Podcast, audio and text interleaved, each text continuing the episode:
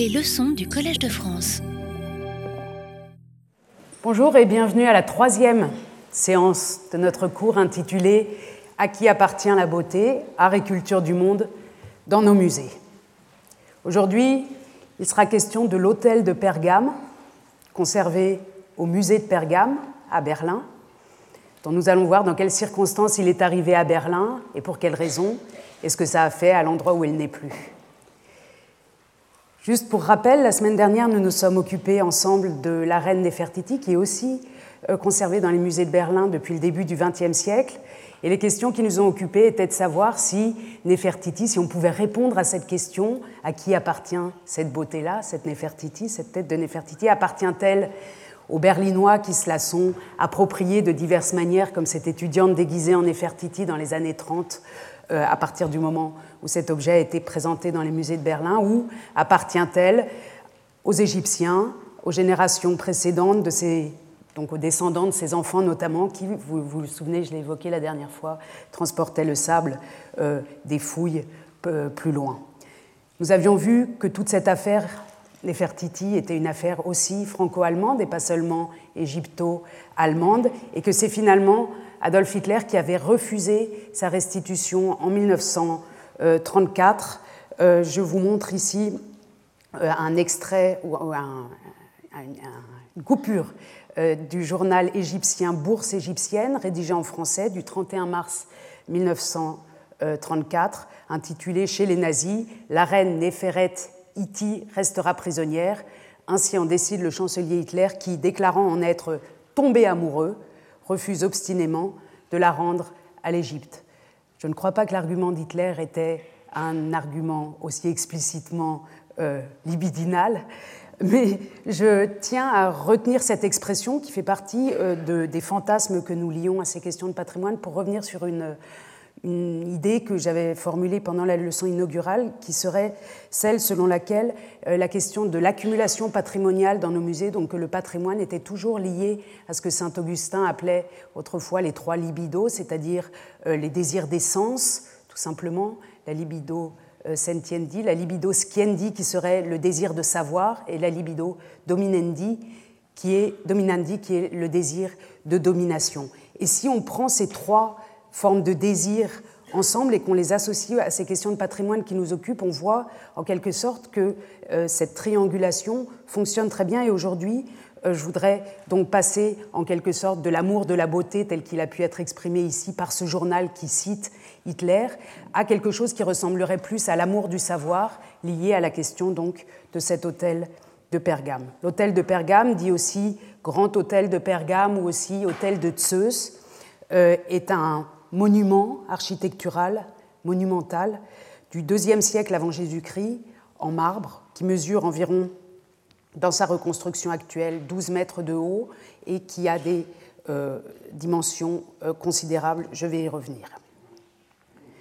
Cet hôtel, pour la question qui nous occupe, est intéressant puisque nous passons entre Nefertiti et cet objet-là d'un objet qu'on peut manipuler facilement, un buste de femme assez léger, à une architecture entière qui va être transportée dans les musées euh, du nord de l'Europe, dans le cas présent à Berlin. Cet hôtel de Pergame, lui aussi, est revendiqué par les communautés du lieu où il a été pris, c'est-à-dire la ville actuelle de Bergama, en Turquie. Et vous voyez ici un petit groupe d'activistes euh, turcs ou de sympathisants d'activistes turcs euh, installés sur les euh, marches de l'hôtel de Pergame à Berlin euh, et qui portent chacun une lettre qui ensemble forment la phrase L'hôtel de Bergame appartient à. Enfin, l'hôtel de Zeus, pardon, Zeus, l'hôtel de Zeus appartient à Bergame, Bergama, la ville actuelle de Turquie. Pour tenter de répondre à cette question, à laquelle on n'arrivera pas à répondre aujourd'hui non plus, j'ai organisé mon cours aujourd'hui en trois volets qui s'intitulent pour le premier Translocation mondialisation, pour le second, prendre et comprendre, et pour le troisième, reconstruction et affirmation nationale. Et avant d'entrer dans ces trois euh, tiroirs euh, du développement du cours, je voudrais revenir un instant sur cet objet, qui n'est pas vraiment un objet au sens, comme je le disais, de quelque chose qu'on peut manipuler facilement, mais qui est un objet monumental, donc objet à prendre ici plutôt au sens euh, métaphorique. L'objet, c'est donc un hôtel, un temple en quelque sorte, du deuxième siècle avant Jésus-Christ qui présente euh, ce plan-là. Vous voyez donc euh, la construction dans son ensemble qui mesure pratiquement 30 mètres par 30 mètres, donc un très grand espace euh, sur 12 mètres de haut, je le disais à l'instant, et qui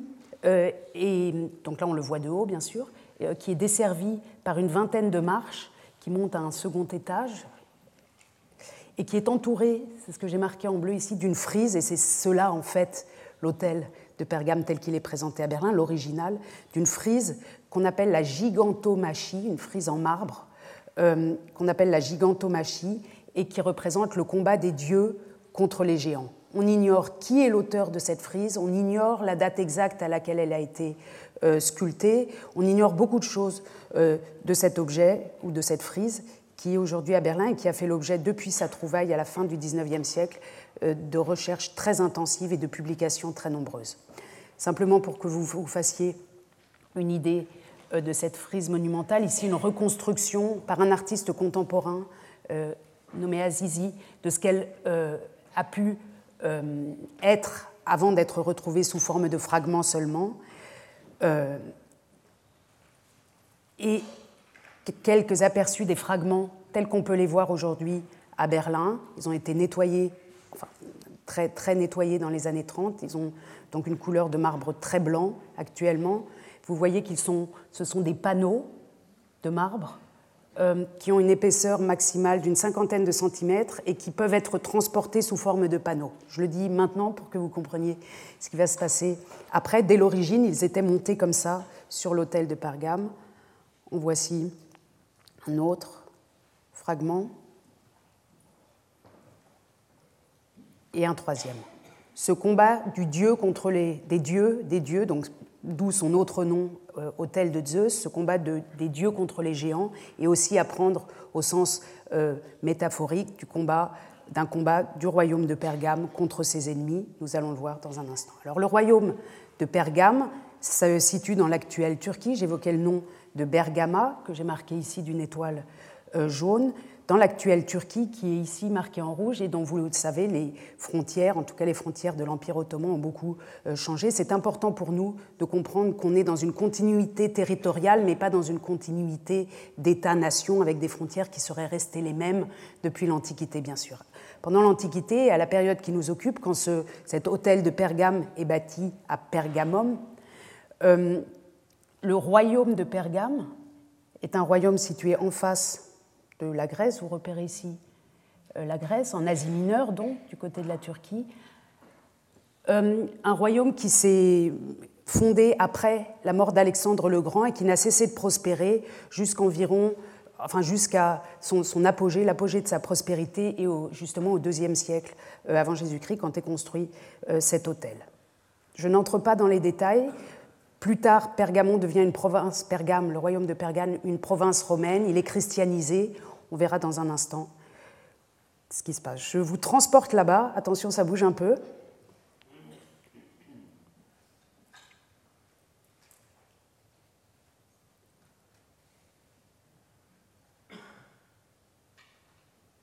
Voilà, nous avons survolé comme en hélicoptère, en quelque sorte, euh, la ville de Pergame telle qu'elle se présentait euh, après Jésus-Christ, peut-être au premier ou deuxième siècle après Jésus-Christ.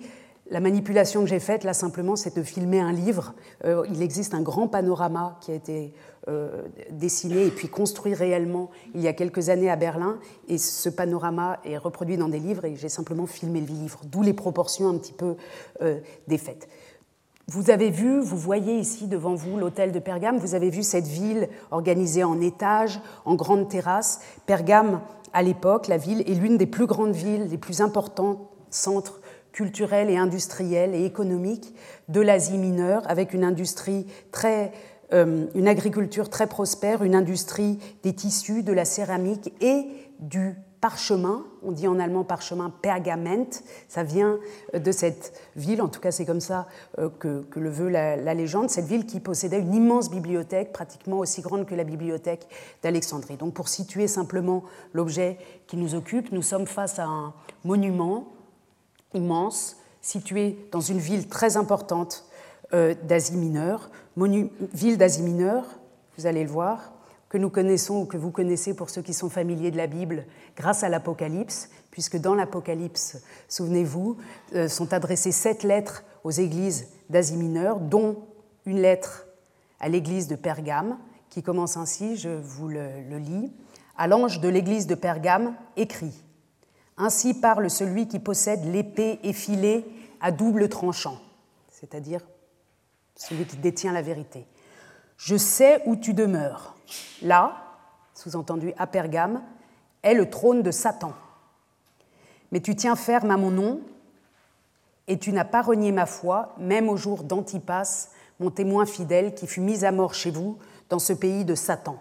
Le message est clair, Pergame au deuxième siècle, au premier siècle après Jésus-Christ, est considérée comme la ville de Satan. Et jusqu'à aujourd'hui, certains considèrent que ce n'est pas seulement la ville de Satan, mais que c'est cet hôtel de Pergame qui est l'hôtel de Satan, ce qui explique sa venue à Berlin, etc., etc. Si vous voulez vous amuser sur Internet à voir toutes les théories liées euh, à sa présence aujourd'hui, ou en tout cas dans les années 30 pendant le nazisme à Berlin, en lien avec cette histoire de Satan, on trouve beaucoup de littérature un peu fantaisiste, mais en tout cas, nous avons une source historique qui associe Pergame à Satan, sans qu'on puisse dire si véritablement ce trône, cet hôtel, pardon, était l'hôtel de Satan. Ce que nous dit ce texte de la Bible, c'est simplement que Pergame était encore sous le christianisme une ville où étaient euh, entretenus les cultes païens très largement. C'est-à-dire qu'il y a une multiplicité de cultes et cet hôtel continue euh, manifestement de jouer un rôle euh, autre que dans le christianisme.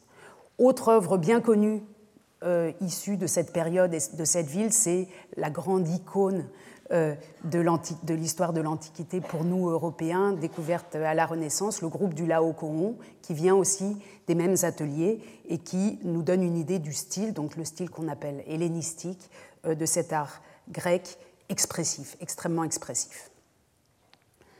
J'en arrive à mes trois volets officiels. Translocation, et mondialisation. Un mot simplement sur le terme de translocation, je ne l'ai pas encore euh, évoqué. On peut, quand on parle de, des objets qui nous occupent, parler de spoliation, de pillage, de conquête artistique, d'expédition archéologique. On peut utiliser beaucoup de termes qui chacun, avec eux, transportent euh, des implications. Quand on parle de spoliation, on parle du point de vue de la victime. Quand on parle de conquête artistique, on parle du point de vue du vainqueur.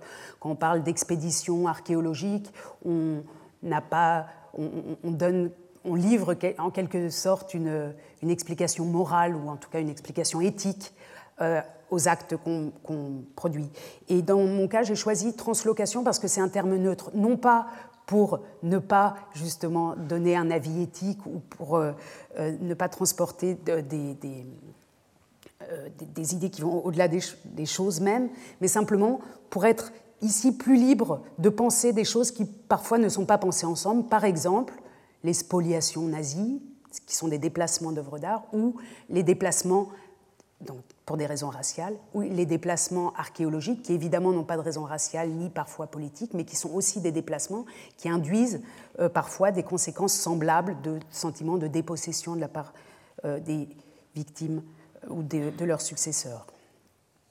Alors, on revient un instant à notre zone géographique qui, euh, vous le voyez ici, en 1878 est dans l'Empire ottoman.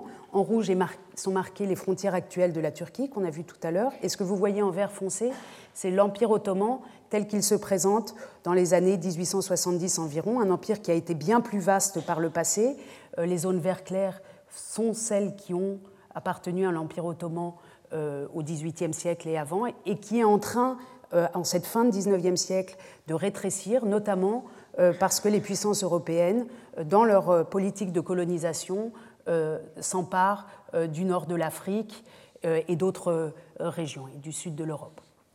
La Grèce est autonome depuis 1830, elle a aidé par l'Allemagne pour se libérer de l'Empire ottoman, et à la fin des années 1870, à la fin du 19e siècle, euh, le royaume, le, pardon, l'Empire ottoman descend jusqu'au Yémen sur la rive droite de la mer Rouge et de l'autre côté, dans un autre bras, à peu près jusqu'à euh, Bahreïn, euh, sur la rive gauche du golfe Persique. Nous sommes donc dans l'Empire ottoman et ce déplacement de l'hôtel de Pergame à Berlin à partir de 1878 est favorisée par d'abord la mise en place de, ou l'invention de la navigation à vapeur. Vous voyez ici un bateau, un navire de la marine de l'Empire allemand et on peut voir qu'au début, ici, les cheminées de vapeur que vous voyez ici et ici se doublent de voiles. Dans un premier temps, ce, bateau de la marine euh, du Reich allemand, du second, de l'Empire allemand, est ici euh, devant Constantinople, que vous avez reconnu.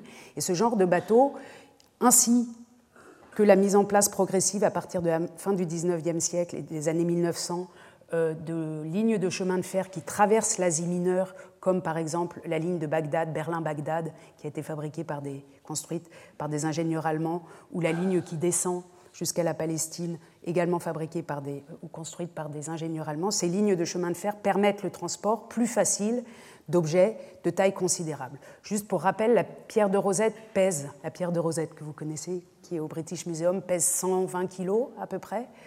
Euh, la victoire de Samothrace que vous connaissez pour l'avoir vu au Louvre, pèse environ 1200 kg. Donc on peut imaginer combien ces monuments antiques transportés en entier euh, d'Asie mineure ou de l'Empire ottoman en Allemagne euh, demandent une infrastructure considérable pour être déplacés. Dans le cas qui nous occupe, ce sera un bateau de la marine euh, militaire donc, allemande qui transportera nos fragments jusqu'à Berlin. Le déplacement de l'hôtel de Pergame à partir de 1878, pas, de l'hôtel entier, j'y reviendrai dans un instant, des frises de l'hôtel de Pergame en 1878 de Pergame à Berlin, intervient dans un contexte de grande activité archéologique euh, dans les colonies en général et en particulier dans l'Empire ottoman. J'ai marqué ici quelques endroits, quelques lieux où ont eu euh, eu lieu des fouilles très impressionnantes, très spectaculaires, des fouilles de monuments entiers. Je les nomme pour que vous ayez une idée euh, du caractère finalement pratiquement normal de transport d'un tel monument euh, à l'époque. On commence, ce transport de monuments entiers commence dans les années 1840. Les Français et les Britanniques sont les premiers à avoir l'idée de transporter des monuments entiers. À Xanthos, par exemple, est trouvé, alors sous forme de fragments, euh, le temple des Néréides, aujourd'hui conservé au British Museum et reconstruit au British Museum. J'ai mis quelques photos de leur état aujourd'hui dans nos musées. Il faut imaginer que ces objets arrivent sous forme de fragments dans nos capitales, donc transférés où? Au British Museum dans les années 40. Euh, les fouilles célèbres euh, aussi opérées par Londres et par le British Museum dans les années 1850 à Nimroud, en Mésopotamie, qui mettent au jour notamment ces temples entiers qui sont eux aussi transférés à Londres. Autre exemple, la fouille très spectaculaire de Troyes, du site historique de Troyes, par l'allemand Heinrich Schliemann, qui trouve notamment le trésor de Priam, euh, qui est en or massif, c'est une histoire bien connue. Hop, Berlin, les fouilles d'Olympie, opérées en 1875 euh, par une équipe d'archéologues allemands, qui sont un cas exceptionnel. On reviendra dans un instant sur les raisons pour lesquelles ça s'est passé comme ça, mais qui restent à Olympie et qui sont aujourd'hui visibles dans le musée d'Olympie. Les originaux restent sur place. Vous voyez ici euh, le, bas-reliefs du temple de Zeus, euh, restent sur place à Olympie dans un musée créé exprès pour présenter les originaux, tandis que des moulages sont, transférés dans les musées, sont pris sur place et transférés dans les musées d'Allemagne. À Milet, en 1899, commencent les fouilles de la ville avec la grande porte du marché de Milet qui part à Berlin, comme vous savez, où elles sont encore. Dernier exemple, la porte d'Ishtar, l'une des huit portes de Babylone, euh, fouillée à partir de 1899 également par une équipe allemande, et transférée à Berlin. C'était l'avant-dernier exemple. Le dernier concerne la façade de Mchata euh, dans l'actuelle Jordanie, qui était la façade d'un château arabe dit des Omeyyades, euh, qui a été transféré justement grâce à la. qui a été offert en cadeau en échange de la construction euh, de cette ligne de chemin de fer que j'évoquais tout à l'heure, qui descend ici, qui a été offert à l'Allemagne et qui se trouve aujourd'hui au musée d'art islamique à Berlin. Dans ce contexte-là, donc, interviennent les fouilles du site de Pergame. Alors, comment ces fouilles ont-elles lieu? Comment sont-elles régulées? Elles interviennent, vous voyez, à partir de 1878, à un moment où l'Empire ottoman n'a pas encore bien fixé son règlement sur les antiquités. Je vous montre ici le règlement sur les antiquités de la version de 1907, la troisième version. Ici. Euh, mais en 1874 et 1884 avaient déjà été publiés de premiers essais euh, de règlement. Ça arrive finalement assez tard dans le contexte mondial. Les, premières, euh, les premiers règlements sur les antiquités datent des années 30, de 1834, et concernent la Grèce, et a été écrit en Grèce. Comme vous le savez, la Grèce était aidée par les Bavarois, par le roi de Bavière, a été écrit par des Allemands, et ici, on verra dans un instant qui est l'auteur de ce, de ce texte-ci. Ce règlement sur les antiquités stipule qu'on ne peut pas sortir d'antiquité de l'Empire ottoman sans autorisation. C'est un long texte avec beaucoup d'articles qu'on peut lire d'ailleurs euh, avec, euh, avec grand intérêt. Alors l'effet que produit la publication de ce règlement sur les antiquités en 1884, c'est-à-dire quelques années après le début des fouilles à Pergame, est très intéressant. J'ai trouvé ici un document publié par le grand archéologue Salomon Renac dans ses Chroniques d'Orient, qui écrit la chose suivante. Je vous le lis juste pour qu'on comprenne un petit peu dans quel contexte idéologique et dans quel, euh, en allemand on dirait Selbstverständlichkeit, avec quel naturel l'Europe considère que l'Empire ottoman, ou en tout cas ce qui s'y trouve sous terre, finalement lui appartient. Je vous lis euh, donc cette chronique d'Orient, qui est une chronique régulière que publiait Salomon Renac dans la presse archéologique. Pendant le séjour de cinq mois que nous avons fait en Tunisie, les découvertes archéologiques se sont succédées dans l'Orient grec avec une rapidité extraordinaire. Il écrit ça en 1884, dans cette période où vraiment tout l'Orient, tout le Moyen-Orient, l'Asie mineure est, est, envahi par les archéologues en quelque sorte. Progrès extraordinaire. Il n'est guère de semaines où les journaux d'Athènes et de Constantinople, les correspondances adressées de ces villes aux différentes revues de l'Europe, n'est signalé le commencement de fouilles nouvelles ou le résultat heureux des explorations commencées.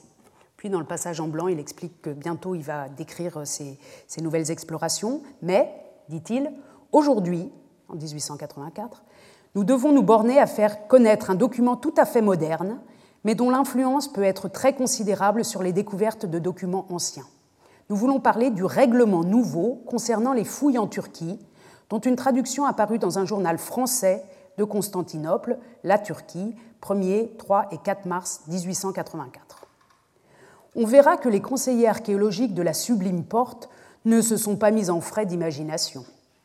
Ils se sont contentés de reproduire, avec des modifications insignifiantes, les lois restrictives et prohibitives appliquées en Grèce depuis plus d'un demi-siècle. Nous ne perdrons pas notre temps à insister sur les inconvénients, sur les funestes effets de ces mesures.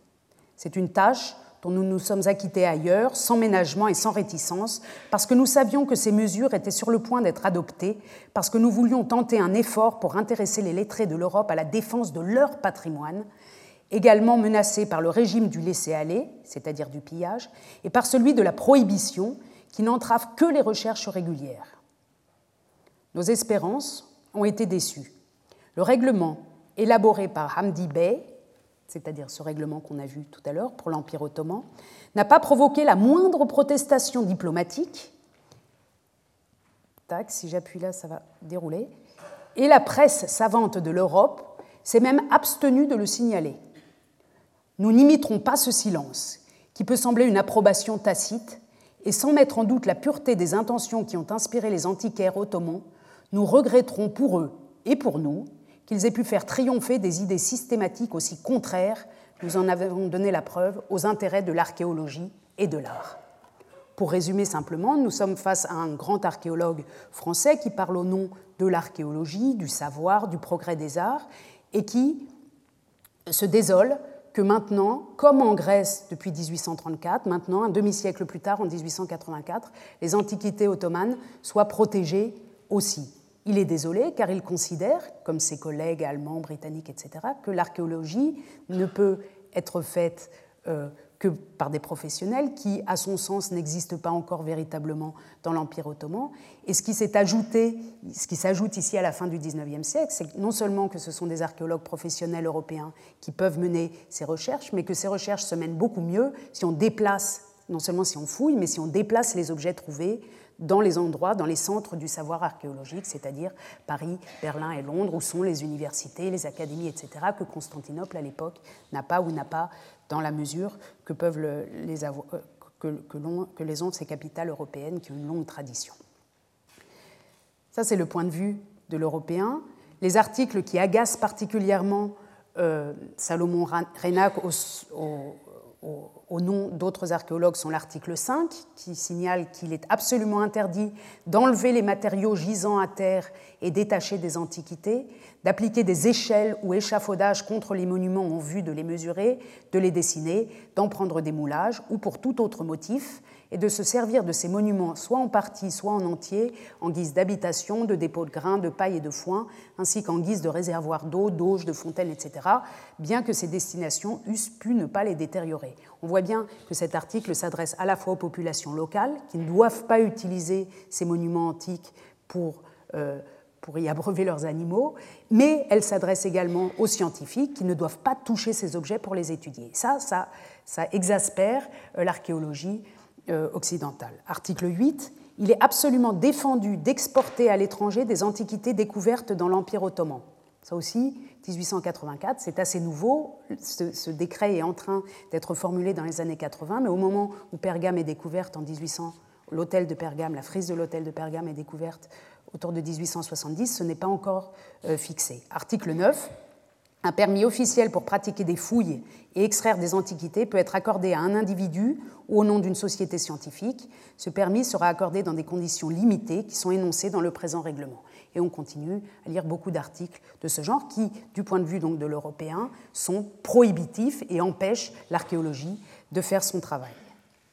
Ce qui est très intéressant, c'est d'observer, j'entrerai pas, n'entrerai pas, y compris pour des raisons linguistiques aujourd'hui dans les détails, mais euh, certains collègues, notamment euh, Edem Eldem à Istanbul, à l'université du Bosphore, travaillent sur ces questions-là.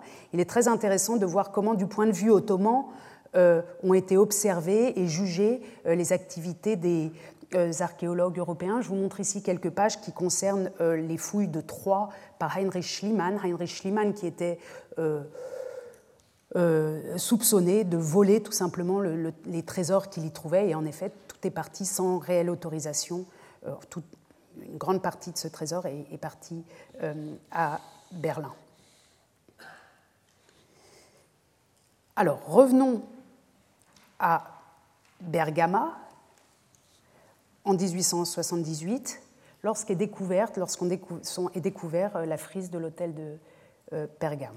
On est très bien informé de cette découverte grâce euh, au travail scientifique de celui qui l'a découverte, dont le nom est Karl Humann. Vous voyez ici un cahier Aufzeichnungen des Dr. Humann über die Ausgrabungen im Pergamon, donc c'est les notes qu'il a prises de 1878 à 1880, des cahiers de notices avec des remarques variées, d'autres, un rapport ici euh, rétrospectif sur la fouille de Pergame, des lettres à partir de 1878 écrites pratiquement quotidiennement sur l'avancée des travaux, des dessins qui documentent scientifiquement les fragments trouvés, des euh, esquisses, là aussi dès euh, les années, le début des années 80, qui tentent de reconstituer euh, avec la plus grande précision possible la situation urbanistique et topographique de l'hôtel qui se trouve ici, d'après les fouilles menées. Cette carte est également due à Humann. Et puis aussi, de 18, daté de 1886, un inventaire des sculptures qui resteront à Pergame. Vous voyez que la fouille commence donc vers 1878 officiellement, à partir du moment où l'autorisation est donnée, et est menée en plusieurs phases jusqu'en 1886 où elle s'achève. Donc on est exactement dans cette période où aussi l'Empire ottoman tente de protéger ses antiquités, mais Humann euh, a euh, une autorisation de l'Empire ottoman. Human, c'est lui, du côté droit, sur une photographie de l'époque où, il euh, où il a pratiqué les fouilles à Pergame, et sur le côté gauche, une statue euh, idéalisée, monumentalisée du Entdecker des Pergamon Altars, que vous voyez écrit euh, en dessous. Donc c'est Karl Humann, le découvreur de l'hôtel de Pergame. Karl Humann, c'est un ingénieur des ponts et chaussées, quelqu'un qui est en Asie mineure à ce moment-là, jeune homme, pour fabriquer des routes. Il, travaille avec son frère et il est en quelque sorte archéologue amateur. Et en travaillant à Bergama, il trouve un fragment qu'il envoie dans les années 60 déjà à Berlin aux archéologues compétents, qui ne s'intéressent dans un premier temps pas tellement à sa trouvaille. Il faut quelque temps avant qu'il les convainque de venir voir sur place euh, l'intérêt de cette découverte et euh, que les musées de Berlin l'aident à obtenir les autorisations nécessaires avec la diplomatie euh, du Reich allemand. Voici quelques esquisses aquarelles réalisées avant le début des fouilles par un artiste qui avait été euh, amené euh, par, euh, par pour, documenter les fouilles. On voit bien ici la situation d'acropole de la ville, qui sur, à ville antique, mais qui est recouverte et dont on ne voit pratiquement plus rien. La rivière en contrebas qui mène à une trentaine de kilomètres jusqu'à la côte, jusqu'à la mer. Pardon, le début des fouilles qui interviendra un peu plus tard. Avant que Human ne commence euh, son travail avec une équipe d'une quinzaine de personnes, son travail de fouille, on a déjà trouvé quelques fragments à Pergame au XVIIe siècle, et ce sont des voyageurs anglais, ou plutôt des émissaires anglais envoyés pour trouver des objets précieux, qui avaient trouvé deux fragments qui ont été expédiés au XVIIe siècle euh, en Angleterre, où ils ont été euh, intégrés à l'architecture de deux manoirs, de deux grandes propriétés qui appartenait au comte de Arundel, que vous connaissez peut-être comme collectionneur d'antiquités. Donc, euh, certains fragments qui ont été retrouvés seulement au XXe siècle avaient été déjà envoyés au XVIIe siècle euh, en Grande-Bretagne, en Angleterre. Voici ici aussi dessiné à partir de 1879 euh, par, par, le même artiste l'avancée des fouilles. Donc on voit ici les archéologues en train de travailler qui ont déjà trouver quelques statues monumentales et en haut le reste de la cité antique. Autre prise, un autre point de vue, ici aussi les archéologues travaillent et on voit que l'Antiquité est en train d'émerger du sol euh, grâce à ce travail en 1800. Le, dessin est daté de 1879.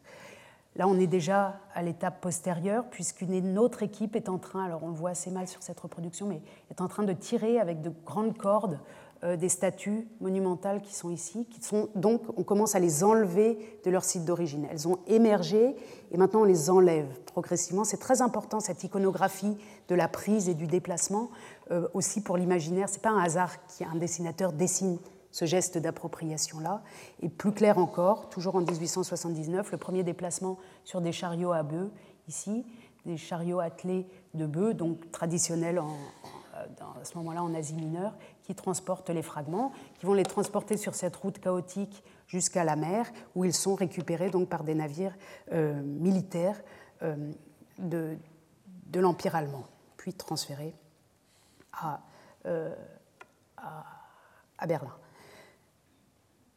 Toute cette opération est menée dans une logique scientifique il ne s'agit pas d'humilier, on n'est pas dans un cas de prise de guerre, il ne s'agit pas d'humilier un pays conquis, etc. C'est simplement l'idée scientifique qu'on va fouiller une région euh, antique et euh, la faire émerger, et au passage, on se sert euh, des objets, mais ces objets ne sont pas des trophées en quelque sorte, ils font l'objet d'un travail de documentation. Vous voyez ici de très beaux dessins assez grands euh, qui datent eux aussi, qui sont aussi de 1878 et 1879, donc très précoces, dessinés par Karl Humann, l'ingénieur euh, lui-même, qui tente déjà de remettre les fragments qu'il a trouvés dans le bon ordre. Donc vous retrouvez ces plaques qu'on a vues tout à l'heure, et lui tente de reconstituer cette frise qui était autour de l'hôtel de Pergamon. Et cette idée de reconstitution de la frise ou de l'hôtel de Pergame en général va être le moteur de toute cette entreprise. Donc on a trouvé des fragments, mais maintenant il faut les remettre ensemble. C'est le grand projet,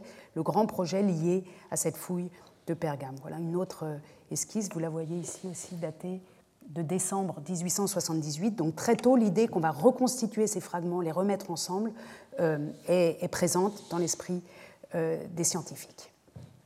Et on trouve également, pardon pour la qualité de l'image, euh, des premières esquisses dans les, dans les carnets que j'ai montrés tout à l'heure de Karl Ruhmann, qui représentent, qui tentent, il tente d'imaginer à ce moment-là déjà comment avait pu être cet hôtel à partir de euh, ce qu'il a trouvé à terre, c'est-à-dire des fondements et des restes, et puis la frise. Donc il imagine quelque chose d'à peu près carré, ce qu'on a vu, il, est, il voit assez juste, une frise qui serait à une certaine hauteur du sol. Il imagine un grand escalier central qui dessert une partie supérieure euh, entourée de colonnes et au milieu ici l'autel des sacrifices où ont lieu les sacrifices. Où, sont, où ont lieu les sacrifices. Bien.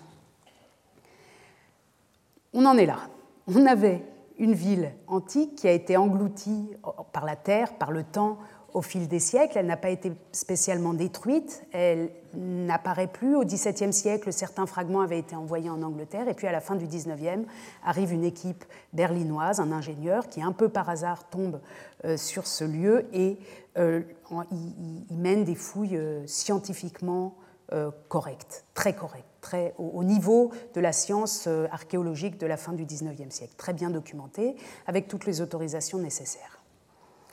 Troisième et dernier volet, reconstruction et affirmation nationale. Je viens de dire à l'instant que non seulement il s'agissait donc de remettre à jour euh, Pergame, la Pergame antique, mais aussi de reconstruire euh, cet hôtel pour tenter de lui donner un sens, et vous allez voir pour quelles autres raisons. À Berlin, en 1878, je rappelle simplement que Berlin, en 1878, est la capitale de l'Allemagne unifiée pour la première fois. Vous savez qu'avant 1871, l'Allemagne est une marqueterie euh, de petits États, la Bavière, la Hesse, etc. Et qu'en 1871, euh, l'Allemagne est unifiée, ça devient euh, l'Empire. Et c'est en quelque sorte un empire assez tardif, un peu en retard par rapport à des pays, les pays concurrents de l'époque pour, le, pour l'Allemagne, c'est-à-dire la France et l'Angleterre. Et Berlin en particulier n'a jamais été une capitale centralisée, elle était la capitale de la Prusse et elle est assez en retard pour ce qui concerne euh, ses institutions et notamment euh, les musées. Vous voyez ici l'île des musées au centre de Berlin. Ici, en 1878, les lignes de train, ce qu'on appelle la S-Bahn à Berlin, la Schnellbahn, existent déjà. Ce qui existe par ailleurs, c'est le château des rois de Prusse, qui est ici, le château des Hohenzollern, la grande cathédrale, un musée construit en 1830 par l'architecte Schinkel qui s'appelle aujourd'hui le Altes Museum, le musée vieux. Derrière ici, un musée qui s'appelle le musée neuf, Neues Museum, qui a été construit dans les années 1850. Et puis tout récent, tout neuf, là, la Nationalgalerie, qui est un produit de cette unification de l'Allemagne, qui est la galerie nationale, destinée initialement à présenter l'art national allemand contemporain, la peinture vivante du XIXe siècle. Donc quand ces objets trouvés à Pergame d'archéologie arrivent, euh, ils n'ont pas de musée pour eux. Euh, les, sculptures antiques sont conservées ici au rez-de-chaussée du Altes Museum à cette époque-là. Et on prend ces fouilles de Pergame comme motif pour inventer, pour imaginer à Berlin un musée gigantesque, un musée qui pourrait rivaliser avec le British Museum, qui depuis les années 1850 est dans ce grand euh, bâtiment prestigieux et c'est un musée qui existe à l'époque depuis 100 ans et qui a déjà beaucoup accumulé de trésors d'Asie mineure, d'Égypte, de Grèce, etc. Comme vous le savez, donc le grand concurrent pour Berlin en termes de musée, c'est Londres. Et c'est par ailleurs le Louvre à Paris qui a fait l'objet sous Napoléon III d'agrandissements considérables. Dans les deux cas, à Londres comme à Paris, des sommes considérables ont été vertigineuses ont été investies dans ces grands musées autour de 18, entre 1850 et 1870 à peu près. Des musées qui ont une plus longue tradition que les musées de Berlin. Alors Berlin imagine, en apprenant ou en voyant arriver les premiers fragments de Pergame, Berlin imagine aussi avoir un immense complexe muséal sur l'île des musées et projette, fait, propose un grand concours d'architecture en 1884 c'est-à-dire vraiment au moment où Pergame euh, et Olympie sont en train d'être fouillés, un grand concours d'architecture, c'est le premier concours d'architecture pour un musée, euh, qui demande euh, d'imaginer un lieu pour les antiquités de Pergame notamment et celles d'Olympie. Vous voyez que le projet que je vous montre ici, qui est le projet d'un bureau dont le nom est Neckelmann, le projet s'appelle Atalos, du nom des rois de, euh, du royaume de Pergame ou de certains rois. On parle aussi du royaume des Attalides quand on parle de Pergame. Donc son projet s'appelle Atalos et lui, il imagine une considérable coupole ici. Je vous montre quelques autres exemples. On est, ce concours d'architecture a eu un grand succès et un très grand nombre d'architectes y ont participé. Celui-ci nous permet de mieux comprendre la situation. On est sur l'île des musées. Donc pour le moment, comme je vous le disais, il y a à l'époque le Altes Museum et le Neues Museum et tout ça là est vide, sauf quand il y a déjà la ligne de train là que je vous ai montré tout à l'heure. Et cette, ligne de train, c'est non seulement la S-Bahn, le RER e local, mais c'est aussi la ligne qui va de Paris à Moscou. Alors c'est absolument sensationnel. On imagine de mettre la plus grande modernité, c'est-à-dire la ligne Paris-Moscou, qui relie euh, les deux empires, peut-être euh, enfin la France et la Russie en tout cas, qui traversent Berlin, et non seulement qui traversent Berlin, mais qui traversent l'Antiquité à Berlin. Vous voyez évidemment le message politique, c'est à la fois euh, la traversée d'un empire nouveau, mais c'est un empire qui assume l'héritage antique et qui le met en scène, et tous les voyageurs qui font le, trajet peuvent voir à travers les fenêtres, il y avait dans beaucoup de projets, et jusqu'à aujourd'hui, mais elles vont être bouchées, des fenêtres ici, et pour ceux qui connaissent Berlin, vous savez combien, quand on passe à cet endroit-là, on peut voir de chaque côté euh, les salles maintenant du Beau de Muséum qui est ici et du Pergamon qui est ici. On voit bien que ce projet, ce concours d'architecture est fait pour euh, l'hôtel de Pergame. Ici, c'est un peu flou, mais vous voyez écrit Pergamon Museum. Et l'autre musée qui doit prendre place ici, c'est Olympische Altertum, c'est-à-dire pour Olympie, simplement des plâtres et des moulages, puisque les originaux restent sur place. Et pour la partie Pergame, les originaux qui sont en train d'arriver ou qui arrivent depuis quelques années à Berlin pour lesquels on n'a pas de place. Autre idée, je vous les montre parce que, évidemment, rien de tout cela n'a été réalisé. Le, concours d'architecture n'a pas abouti. Vous voyez ici l'hôtel de Pergame installé tout en haut d'un double ou triple escalier qui augmente encore euh, sa grandeur. Et toutes ces mises en scène muséologiques, muséographiques sont évidemment aussi des messages politiques adressés à Paris et à Londres. Ce qui se cache derrière une mise en scène comme celle-là, c'est quelque chose comme regardez, nous, Reich allemand, on arrive tard sur le parquet diplomatique comme empire, mais nous sommes capables de reconstruire des monuments entiers et en plus de créer des musées entièrement pour eux. Euh, donc, message implicite, nous sommes les meilleurs gardiens, ou nous sommes d'excellents gardiens euh, de l'Antiquité. Dernier projet amusant, euh, celui-ci qui propose de reconstruire l'hôtel de Pergame sur le toit du musée, avec donc toujours la ligne de train Paris-Moscou ici, sur le train du musée, et les cheminées qui chauffent le musée, puisqu'on est à Berlin où il fait froid 9 mois sur 12, les cheminées du musée sortiraient ici, ce qui permettrait, dit l'architecte, de faire penser que l'Antiquité est toujours vivante et fume toujours et qu'on est en train de faire des sacrifices euh, sur le toit. Vous imaginez les fantasmes qui sont des fantasmes, enfin des fantasmes architecturaux, muséologiques, mais qui sont aussi des fantasmes politiques liés à l'arrivée de ce monument. Et je pense que ces quelques exemples nous montrent combien ici archéologie et politique, et enjeux politiques et enjeux diplomatiques sont, vont main dans la main en cette fin de 19e siècle. Mais tout ça, ce n'est qu'un concours qui ne sera pas réalisé, et cette pointe d'île reste désespérément vide jusqu'en 1930 tandis que les fragments de Pergame sont arrivés. Alors, dans un premier temps, ils sont exposés dans le Altes Museum, dans le musée des antiquités de Schinkel, construit en 1830. Vous les voyez ici, exposés donc pas dans une logique de reconstruction de la frise, mais dans, comme des fragments euh, isolés. L'effet sur le public et sur l'histoire de l'art est considérable de l'arrivée de ces fragments en Europe. Le grand historien de l'art Jacob Burckhardt, qui visite Berlin en 1880, au moment où ils sont exposés pour la première fois, euh, leur consacre de nombreuses pages et des lettres à des amis. Il écrit notamment Tout est plein d'une furieuse véhémence et du plus grand style. Tout cela met l'histoire de l'art sans dessus-dessous.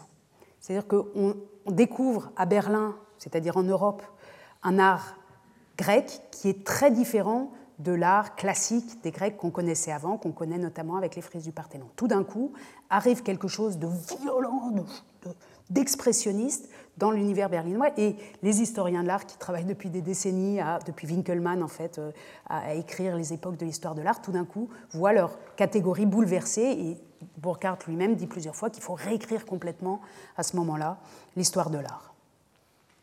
En 1901, enfin, c'est-à-dire 20 ans après l'arrivée des premiers fragments à Berlin, et construit un musée provisoire. Alors vous imaginez que les archéologues n'en peuvent plus d'attendre. Ils ont déjà depuis l'origine des idées sur la reconstruction éventuelle de euh, cet hôtel, de l'ordre dans lequel on pourrait mettre les choses.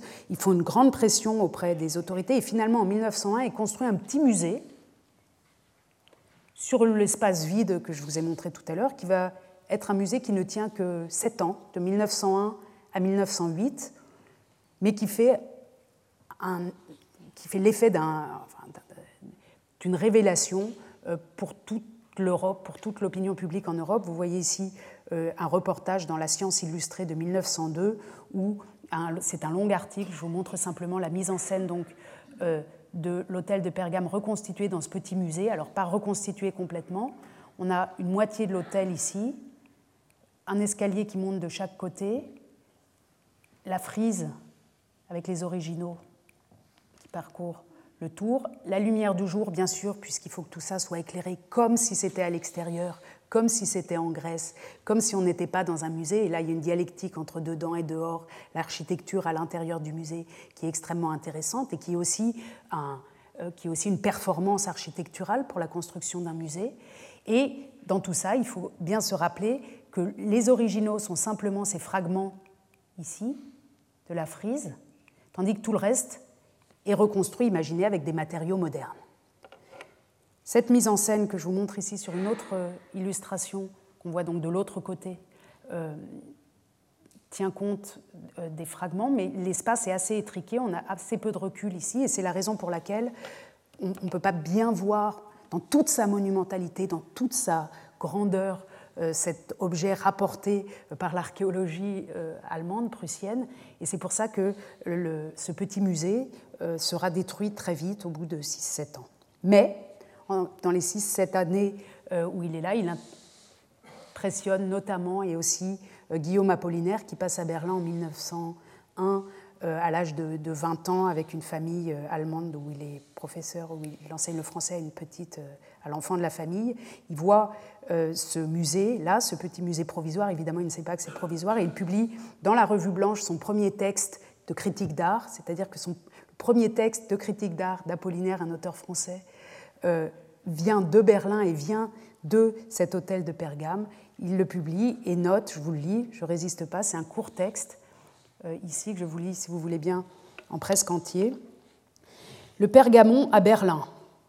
Berlin est une ville affreuse et commode tout ce qui tend à lui donner l'aspect d'une capitale et d'un goût détestable. Au reste, n'importe laquelle des villes de l'Empire est plus intéressante que cette cité sans église. N'est-elle les châteaux des environs, quelques tableaux de l'ancien musée et le Pergamon récemment ouvert, un voyage à Berlin serait inutile.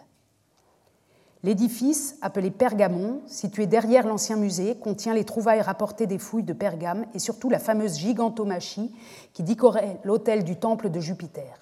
On a reconstitué cet hôtel et ce travail a demandé 23 ans aux savants berlinois. Mais que cela est beau. Quel magnifique poème de Pierre. Les dieux olympiens terrestres, marins et infernaux, les animaux, les géants, les monstres entremêlent furieux leurs membres parfois mutilés. Les torses des déesses se cabrent sur les bras des héros. Des faces se crispent, des bouches mordent. Cette œuvre que des artistes sculptèrent dans la pierre de grain très gros sent tellement sa divinité que le voyageur, oubliant la foule des visiteurs à moustaches en crocs et des femmes laides, espère l'heure où mugiront les taureaux des hécatombes. On voit vraiment quelqu'un qui est plongé dans l'Antiquité par cette reconstruction, et cette reconstruction, il faut s'en souvenir, est la première reconstruction d'un monument d'architecture entier dans un musée en Europe. Sept ans plus tard, ce petit musée est détruit et enfin, à partir de la veille de la Première Guerre mondiale, quelques années avant la Première Guerre mondiale, se met en place un très grand chantier pour construire le Pergamon qu'on connaît aujourd'hui, le musée de Pergame qu'on connaît aujourd'hui. C'est dans cet emplacement ici, vous voyez une photo du chantier, ici c'est la pointe de l'île des musées et c'est ici que prendra place l'hôtel de Pergame. Autre vue, après sa construction, le musée de Pergame ici, juste pour vous repérer par rapport au plan de tout à l'heure. Donc l'île des musées est là, on voit l'Achepré, les deux bras de l'Achepré. Ce musée-là qui, qui a été construit en 1904, qui s'appelle aujourd'hui Beau de et ici le musée de Pergame. Alors ce musée est inauguré en 1930, neuf ans après la Seconde Guerre mondiale. Les travaux durent euh, plusieurs décennies parce que tout ça est construit sur de l'eau. C'est très mou, ça s'enfonce, c'est très compliqué. Euh, il est inauguré en 1930, c'est-à-dire pour fêter le centième anniversaire de l'île des musées à Berlin, puisque le tout premier musée que j'évoquais tout à l'heure, celui-ci, date de 1830. Donc on a un événement en fait de l'histoire des musées, mais qui est évidemment aussi un événement de l'histoire politique euh, de l'Allemagne, qui est fêté avec la construction de ce musée, qui alors vraiment euh, est, suivi, cet événement de l'ouverture du musée de Pergame est suivi par l'Europe entière. Vous voyez ici donc dans la presse euh, un article intitulé euh, Le Pergamon ressuscité, Das wiedererstandene Pergamon, avec des photos euh, de ces frises reconstruites. un détail ici. Et ce musée est d'autant plus spectaculaire qu'en 1930, ils sont reconstitués aussi dans d'autres salles, la porte de Ishtar, que j'évoquais tout à l'heure, et la, rue de la procession de Babylone, et par ailleurs les trouvailles de Millet en Asie mineure. Donc on est dans un bâtiment gigantesque qui reconstitue en taille à 100% en quelque sorte des originaux ou avec des éléments originaux, une antiquité rêvée mais dans laquelle on peut marcher, on peut se déplacer comme un grand décor de cinéma fait avec des originaux. Ce, type de reconstruction-là en 1930 n'existe nulle part ailleurs euh, en Europe. On le connaît un peu par les expositions universelles qui avaient inventé des euh, temples égyptiens un peu de carton-pâte ou peint ou fait en, papier mâché parfois ou en, plâtre. Ici, on est avec de la vraie antiquité reconstituée par la science archéologique allemande. L'effet est considérable. Ça devient, ce musée, l'un des pôles d'attraction euh, touristique de Berlin. Je vous montre ici des prospectus qui ont été publiés à, des, des, centaines de milliers d'exemplaires au moment des Jeux olympiques de 1936 pour le monde entier. Donc, ce sont des petits flyers, des petits prospectus dans toutes les langues. Allemagne, le musée de Pergane, Allemagne, le Museo de Pergamo, Germania, le Museo del Pergamo, et même en brésilien, enfin en portugais pour les Brésiliens qui, viendraient euh, dans le cadre des Jeux Olympiques, euh, une brochure en euh, portugais. Ici, on est alors en 1936. Entre-temps, le musée a été inauguré en 1930. En 1933 arrive le national-socialisme et élu Hitler chancelier du Reich, et ce musée va être instrumentalisé politiquement, euh, comme il l'avait été d'ailleurs sous les régimes précédents, mais cette fois le, dans le cadre de l'idéologie nazie.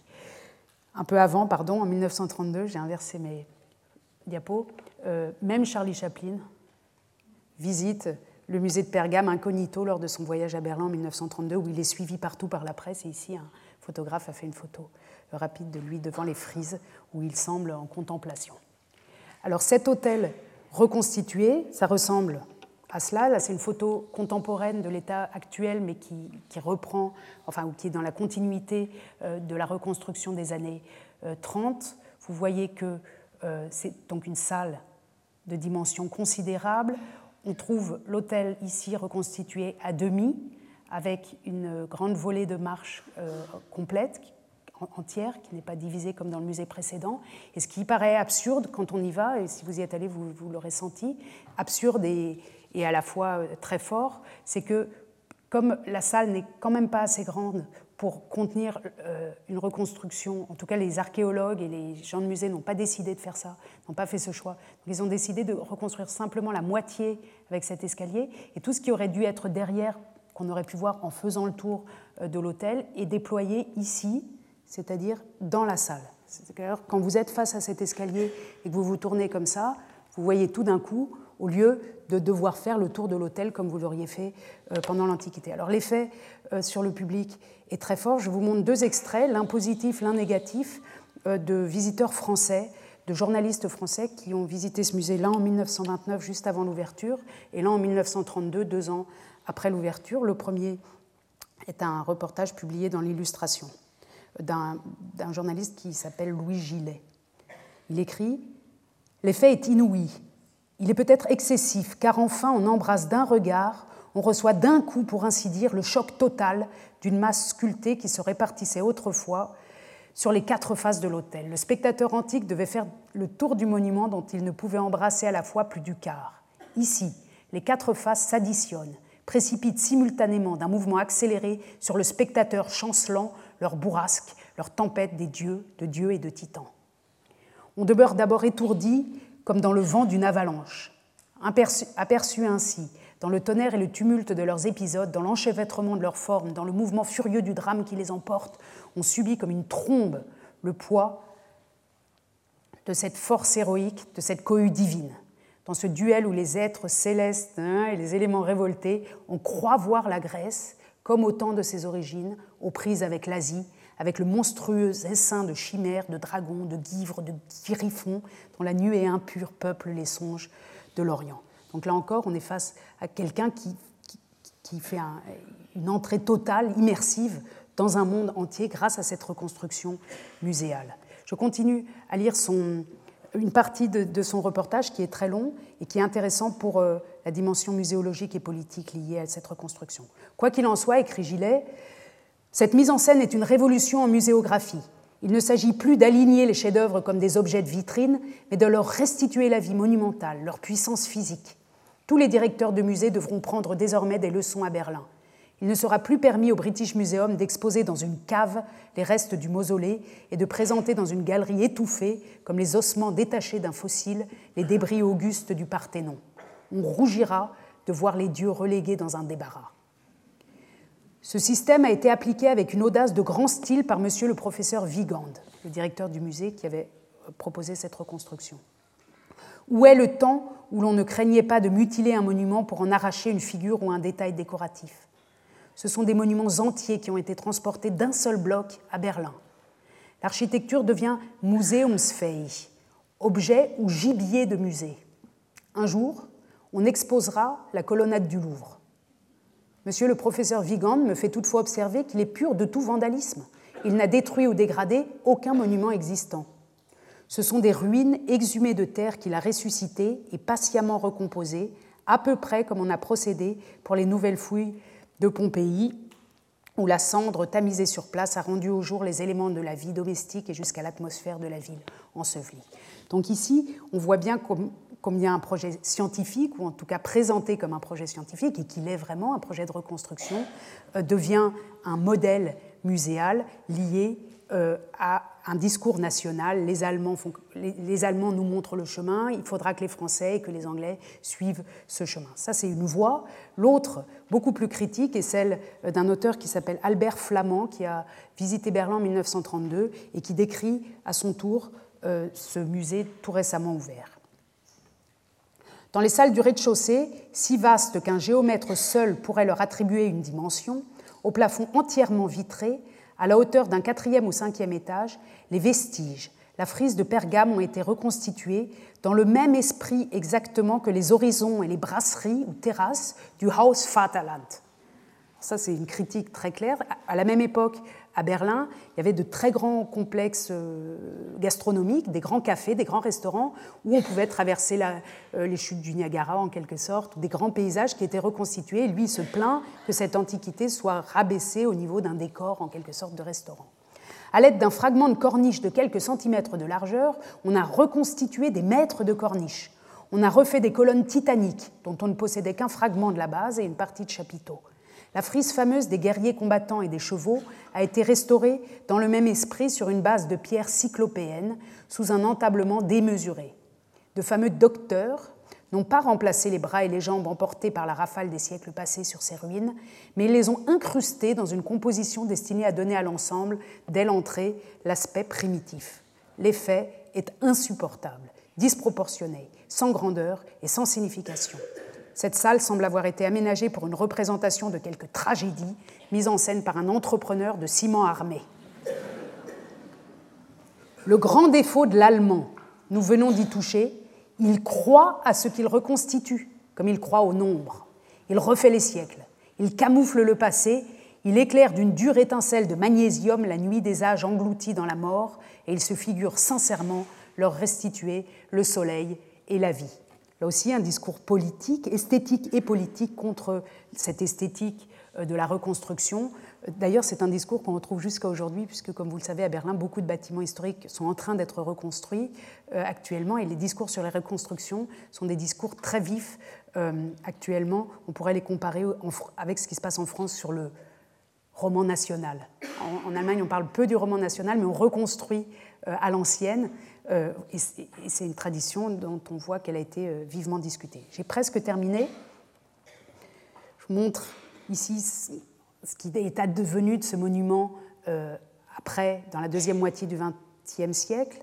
Euh, vous voyez ici la célèbre photo qui représente la prise euh, de Berlin à la fin, en mai 1945, par l'armée rouge, par les soviétiques, qui sont les premiers à entrer dans Berlin, où l'île des musées va servir, a servi pendant la guerre de lieu militaire, et l'hôtel de Pergame avait été évacué, les plaques de la frise avaient été protégées, évacuées euh, pendant la guerre, mises à l'abri, et elles sont saisies, prises avec des milliers d'autres objets euh, à Berlin et emportées à Saint-Pétersbourg et à Moscou.